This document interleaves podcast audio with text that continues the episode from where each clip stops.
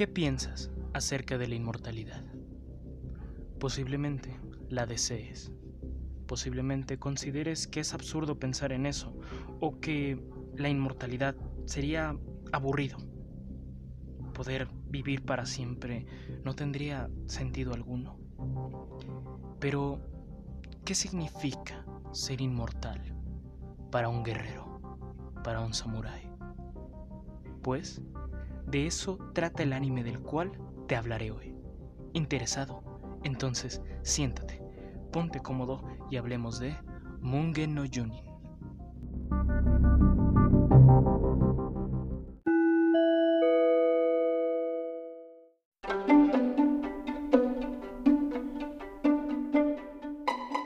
Buenos días, buenas tardes o buenas noches. Espero que tu día vaya bien. Si no es así, espero que se mejore. Y si el día ya terminó, recuerda, siempre habrá un mañana. Mugen no Junin, traducido literalmente como habitante del infinito, pero conocido en español como La espada del inmortal. Es un anime basado en el manga homónimo de Hiroaki Samura. Su primera edición, del 2008, tiene 13 capítulos. Pero el día de hoy hablaremos de su remake del 2019 que cuenta con 24 capítulos. Ambas versiones fueron producidas por el estudio Train y Production IG. Para opinar sobre el anime lo dividiremos en apartados. Personajes, argumento, puntos buenos, puntos malos, conclusión y mi opinión en extenso con spoilers. Sin más preámbulo, hablemos de Mungen no Junin.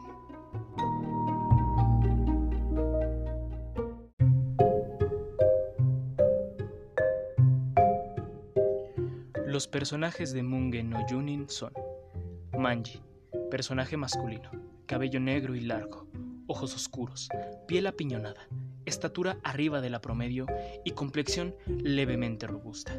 Está tuerto de un ojo y tiene dos cicatrices paralelas en la cara.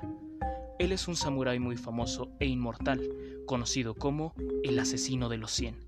Su personalidad es hostil y algo asocial e incluso antisocial. Rin Asano, personaje femenino, cabello negro, largo y trenzado, ojos oscuros, piel blanca, estatura debajo de la promedio, complexión delgada. Ella es quien encuentra a Maggie con el fin de buscar venganza. Es bastante ingenua y precipitada debido a su corta edad. Estos son los personajes principales. Sin embargo, el anime tiene bastantes personajes secundarios de los cuales no hablaremos por cuestión de tiempo.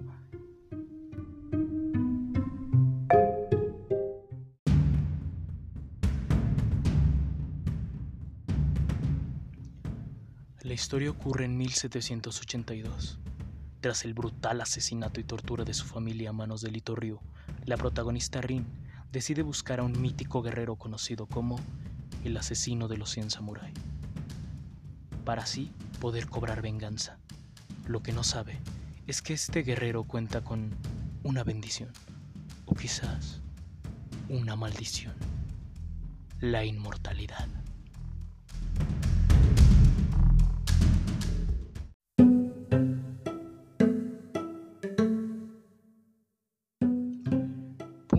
Buenos. Tiene una buena animación. Esto se puede notar por la fluidez que tienen las peleas a pesar de mantener la animación 2D.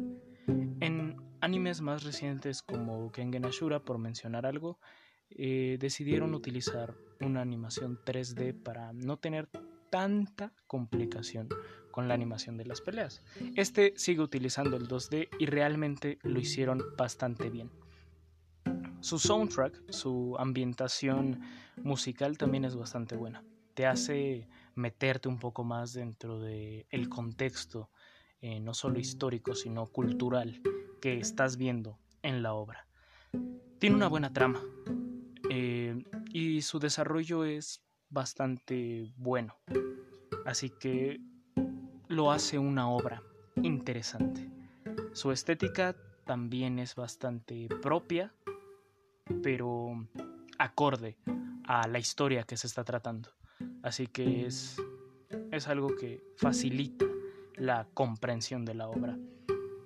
Y el desarrollo de personajes siento que también es bastante bueno, pues habla precisamente de la inmortalidad y los problemas que ésta puede traer, además del crecimiento de aquella que busca la venganza y está dispuesta a todo con tal de lograrla.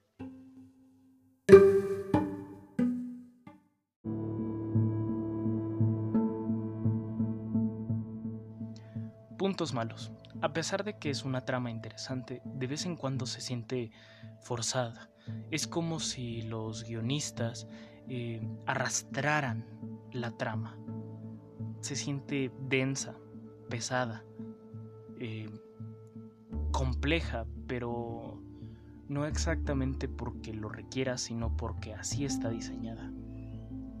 Eh, más que artística en sus secuencias y sus planos, considero que es más bien pretenciosa. Busca demasiado ese lado artístico en su obra y al mismo tiempo la satura, haciendo que sea difícil verla. Eh, su ritmo es lento, algo torpe incluso, y el final se siente igual precipitado, pero creo que esto es más problema de la trama y de la historia más que del propio desarrollo. Eh, de igual manera, no tiene tantos puntos malos.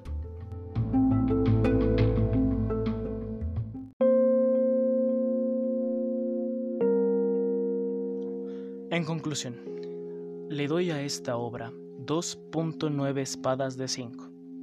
Esta obra no es mala, pero no terminó de conectar conmigo. Es demasiado pesada quizás debido a su carácter histórico, pero esto hace que sea difícil de verla. Su ritmo se siente lento la mayor parte del tiempo.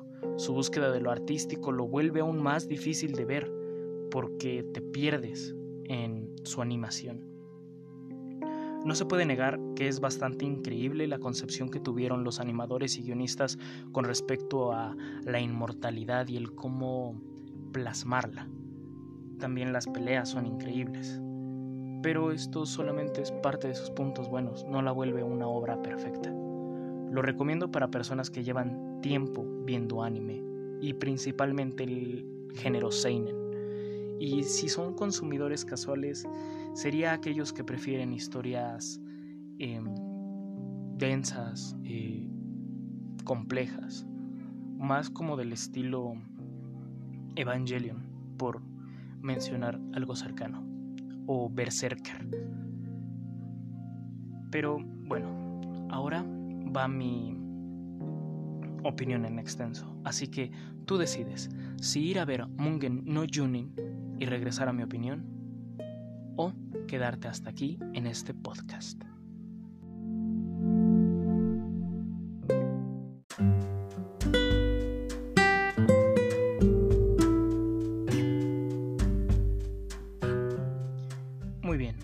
Entonces avancemos a mi opinión en extenso.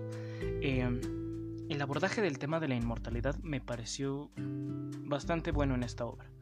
Hay algunas otras obras que plantean lo mismo no solamente en el anime, sino en películas, libros e incluso en videojuegos. Es un tema eh, bastante interesante y que puede tener mil y un matices. Eh, su abordaje en este anime me parece muy interesante porque hay puntos en la trama en los cuales se nota que muchos humanos desean la inmortalidad, pero aquellos que la tienen realmente le han perdido un sentido a la vida. No importa lo que haga, no importa lo que diga, realmente nada va a pasarme. Sí, sentimos dolor al ser heridos, pero después de un tiempo pues volveremos a estar igual. Sí, quizás las heridas mentales y sentimentales pues no se pueden perder, pero hay un momento en el que esto deja de importar realmente. Sí, después las emociones regresan porque al final eres humano, al final tienes corazón, pero es tan momentáneo que aprendes a disfrutar, pero al mismo tiempo no le encuentras sentido. Así que sí, el manejo de la inmortalidad como eje central de toda la historia me pareció bastante bueno, una concepción increíble. Sin embargo, el cómo obtienen la inmortalidad me pareció bastante curioso porque lo hacen por medio de gusanos. Los gusanos me pareció una metáfora grotesca de la inmortalidad, más bien tratándola como una especie de parásito. Además, no solamente hay uno inmortal, hay un segundo inmortal, aunque este dura muy poco y lo terminan asesinando, encontrando posiblemente paz, posiblemente realmente no lo vuelve explícito la obra. Así que sí, los gusanos me parece algo grotesco, pero lo utilizaron bastante bien a lo largo de la obra. Em, desde el primer capítulo y los subsecuentes te das cuenta de el rumbo que va a llevar la historia.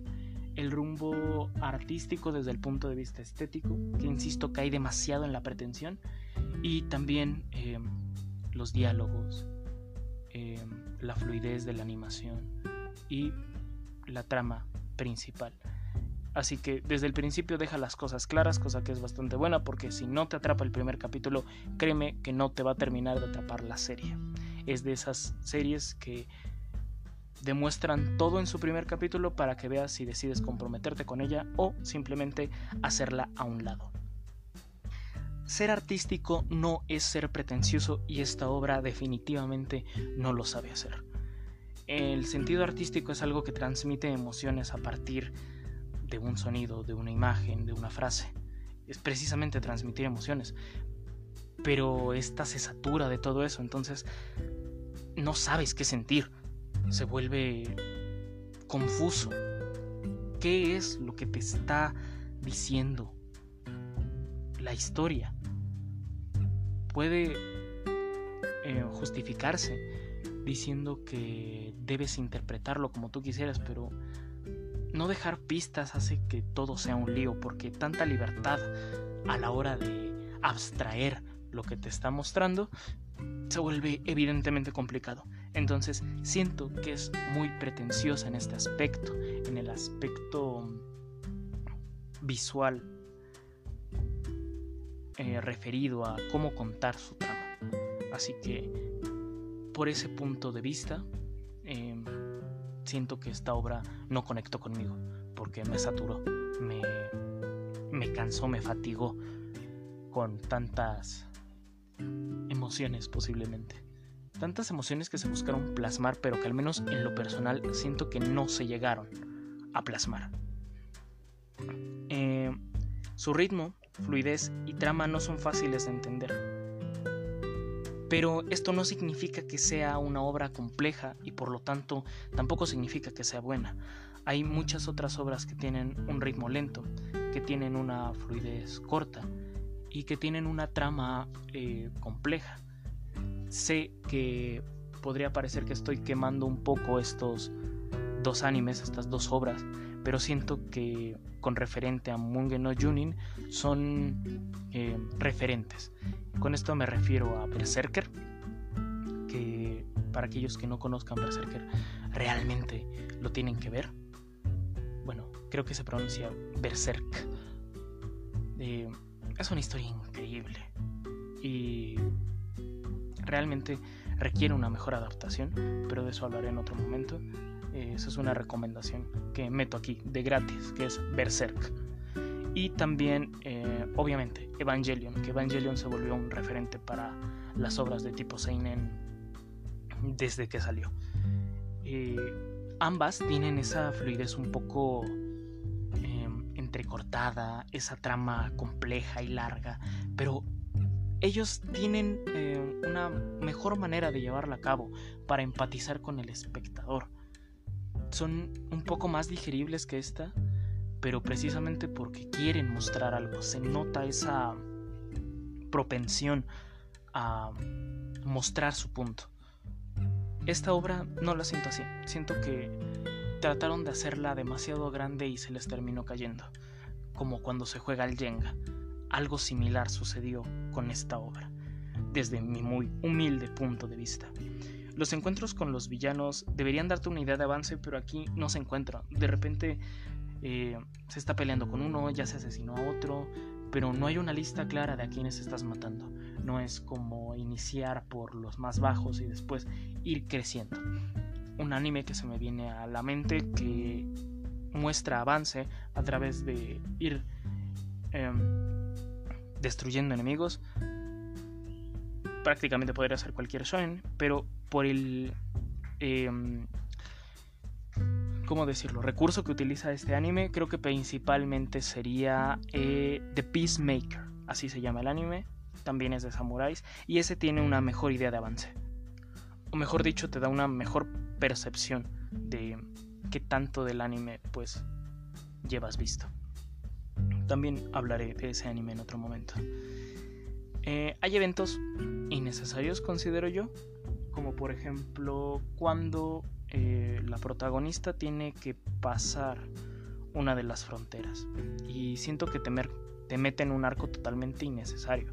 También cuando arrestan al inmortal, eh, a Manji, también se me hace un arco innecesario que podría ser buen relleno, que podría ser una buena subtrama, pero que por la brevedad del anime de los 24 eh, capítulos, mm, siento que hubiera sido mejor eh, solamente hacerla de un capítulo, hacerla corta o algo así. Realmente no siento que fuera necesario y una vez más eh, parte de esa, de esa pretensión que tiene la obra. Son eventos que yo considero innecesarios. Y el final, el final también me parece demasiado curioso. Eh, la última pelea, todo hecho un relajo, no se comprende realmente nada. Y es insatisfactorio realmente, o al menos así lo sentí yo. Aunque la última escena, la última secuencia de Manji viendo cómo Japón sigue creciendo, cómo Edo sigue creciendo. Mientras que llega el retoño de aquella chica a la cual ayudó, pues me parece magnífica. Tuvo un buen cierre aún con todos sus altibajos a lo largo de la trama, tuvo un gran cierre. Y esa última escena es simplemente encantadora. Pero realmente siento que se hubiera disfrutado aún más si todo se hubiera mantenido así. Es de esos finales que a pesar de ser buenos irremediablemente te dejan un pequeño eh, mal sabor de boca. Pero bueno, ahora te toca a ti. ¿Tú qué dices de este anime? ¿Te gustó Mungen no Junin? ¿Lo volverías a ver? ¿Qué otra cosa notaste de este anime? ¿Qué agregarías o qué quitarías? Gracias por acompañarme en este podcast. Espero contar contigo en la siguiente plática. Hasta la próxima, aquí en Hablemos de...